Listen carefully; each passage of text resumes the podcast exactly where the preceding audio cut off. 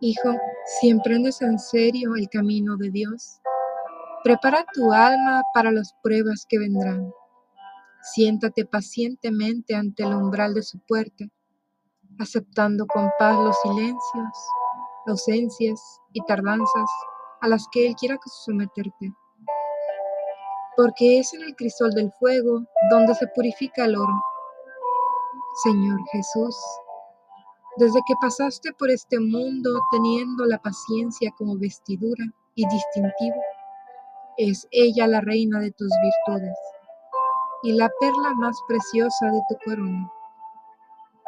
Dame la gracia de aceptar con paz la esencial gratuidad de Dios, el camino desconcertante de la gracia y las emergencias imprevisibles de la naturaleza Acepto con paz la marcha lenta y zigzagueante de la oración y el hecho de que el camino para la santidad sea tan largo y difícil.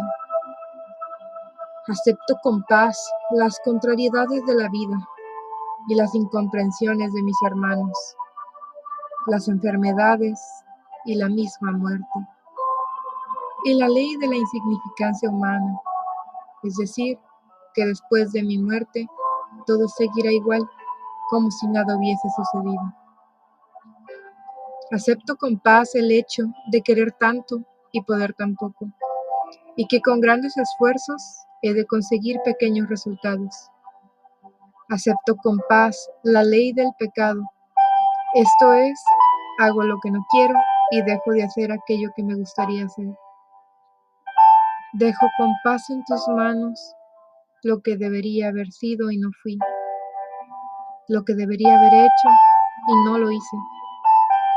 Acepto con paz toda impotencia humana que me circunda y me limita. Acepto con paz las leyes de la precariedad y de la transitoriedad, la ley de la mediocridad y del fracaso, la ley de la soledad y de la muerte. A cambio de toda esta entrega, dame la paz, Señor.